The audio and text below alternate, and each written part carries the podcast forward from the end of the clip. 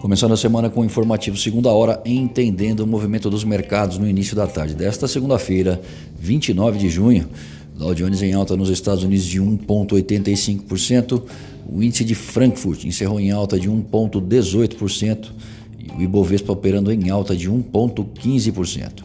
Dólar em alta externa de 0,08% e em baixa por aqui de 0,8%. Intensa volatilidade no câmbio, típico de encerramento de mês.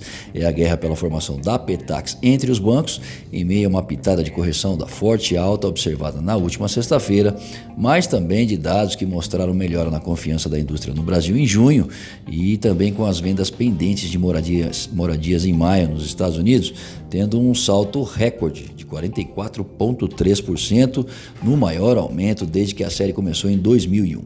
É o setor imobiliário em busca de recuperação.